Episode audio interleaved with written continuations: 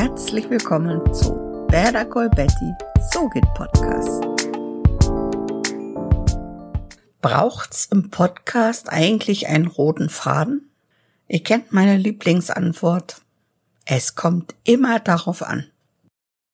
Du musst natürlich unterscheiden zwischen dem roten Faden in der Episode und dem roten Faden im gesamten Podcast. So hat ein Themenpodcast eigentlich immer einen roten Faden. Doch es gibt auch unendlich viele Berührungspunkte mit Nebenthemen.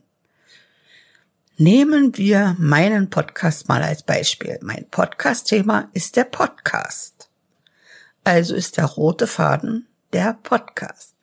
Das bedeutet, ich kann dir erzählen, wie Podcast geht. Ich kann dir erzählen, was ein Podcast ist, wie er gehört wird, was Podcast hören mit Menschen macht. Ich kann etwas über Technik erzählen, wie Podcast entstanden ist. Und dafür kann ich ganz weit in die Geschichte zurückgehen. Ich kann dir etwas über Gesprächsführung erzählen oder welche Podcasts gut sind und welche nicht. Ich könnte einzelne Podcasts bewerten, wenn ich bewerten wollen würde. Du siehst, dem sind keine Grenzen gesetzt. Und siehst du, ich bin schon wieder abgeschworfen. Was wollte ich ursprünglich sagen? Genau. Meist gibt der Podcast-Titel den roten Faden vor. Für den Podcast. Aber wie ist das in einzelnen Episoden? Als Alleinunterhalter oder Unterhalterin kannst du deinem roten Faden durch ein Manuskript oder durch Stichpunkte folgen.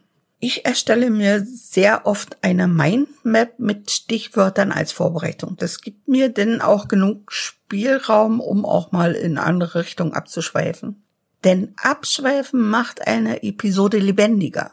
Vielleicht klingt das blöd, aber ein bisschen ist das wie in der Schule. Wenn meine Lehrerin das Unterrichtsmaterial mit persönlichem oder lustigem Beiwerk schmückte, empfand ich den Stoff nicht mehr gar so vergessenswert. Es prägte sich mir unweigerlich ein.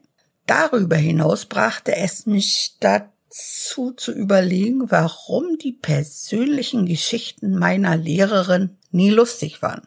Und da ich ein seltsam gründliches Kind war, besuchte ich Fräulein Werner zu Hause. Sie wohnte in einem für Norddeutschland typischen Holzhaus mit großer Veranda. Es war so, ver, ich würde sagen, verblichen dunkel wie verwaschene dunkle Jeans so und die umstehenden riesigen Buchen ließen das Haus noch dunkler erscheinen. Und Fräulein Werner war eine sehr schmächtige ältere Dame. Als sie die Tür öffnete, sie ein Stück auf die Veranda trat, erstrahlte ihre Haut irgendwie noch weißer. Aber sie schien noch trauriger. Ihre Augen wollten sich gar nicht so richtig öffnen. Ich hatte in den gesamten zwei Minuten, die ich da stand, das Gefühl, als kämpften ihre Augen, sich eigenständig öffnen zu dürfen. Also ich betrat das Haus nicht, ich schaute sie zwei Minuten an und rannte davon. Hast du gemerkt, was diese Geschichte gemacht hat? Sie hat dich und mich so weit weg vom roten Faden geführt, dass schnell vergessen wird, worum es geht. Du kannst also abschweifen, nur nicht so weit weg. Denn das macht nicht nur das Zurückfinden schwerer, ich wüsste beim besten Willen nicht, wie ich nach einer solchen Geschichte eine Überleitung zu einem Podcast-Thema finden könnte. So, und das stell dir jetzt mit mehreren Gesprächspartnern vor. In einer Interviewrunde zum Beispiel. Und in einer Interviewrunde mit mehr als zwei Personen kann es sehr, sehr schnell passieren, dass der rote Faden quasi unter den Tisch fällt. Da kann es dann so durcheinander sein, dass es konfus wirkt. HörerInnen schalten dann innerlich und in echt ab.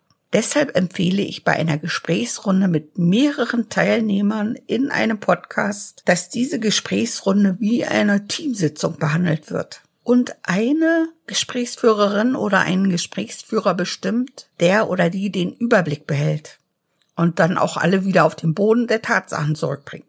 Also wenn ihr in einem Raum sitzt oder auch eine Videokonferenz aufzeichnet, macht euch ein Handzeichen aus, das dann so etwas wie Achtung signalisiert, denn das Gespräch abrupt zu unterbrechen oder abzubrechen könnte nicht nur den Redefluss allgemein aufhalten, sondern den Flow des gesamten Gesprächs zerstören und in echt die Stimmung vermiesen. Deshalb ist es immer am besten, wenn der Gesprächsführer oder die Gesprächsführerin empathisch das Gespräch lenkt, so dass es gar nicht erst zum Verlust des roten Fadens führt. Also mein Fazit. Ein roter Faden ist wichtig, aber abschweifen auch. In Maßen. Du hast etwas zu sagen? Sag es mit einem Podcast. Bleib hervorglänzend. Bye.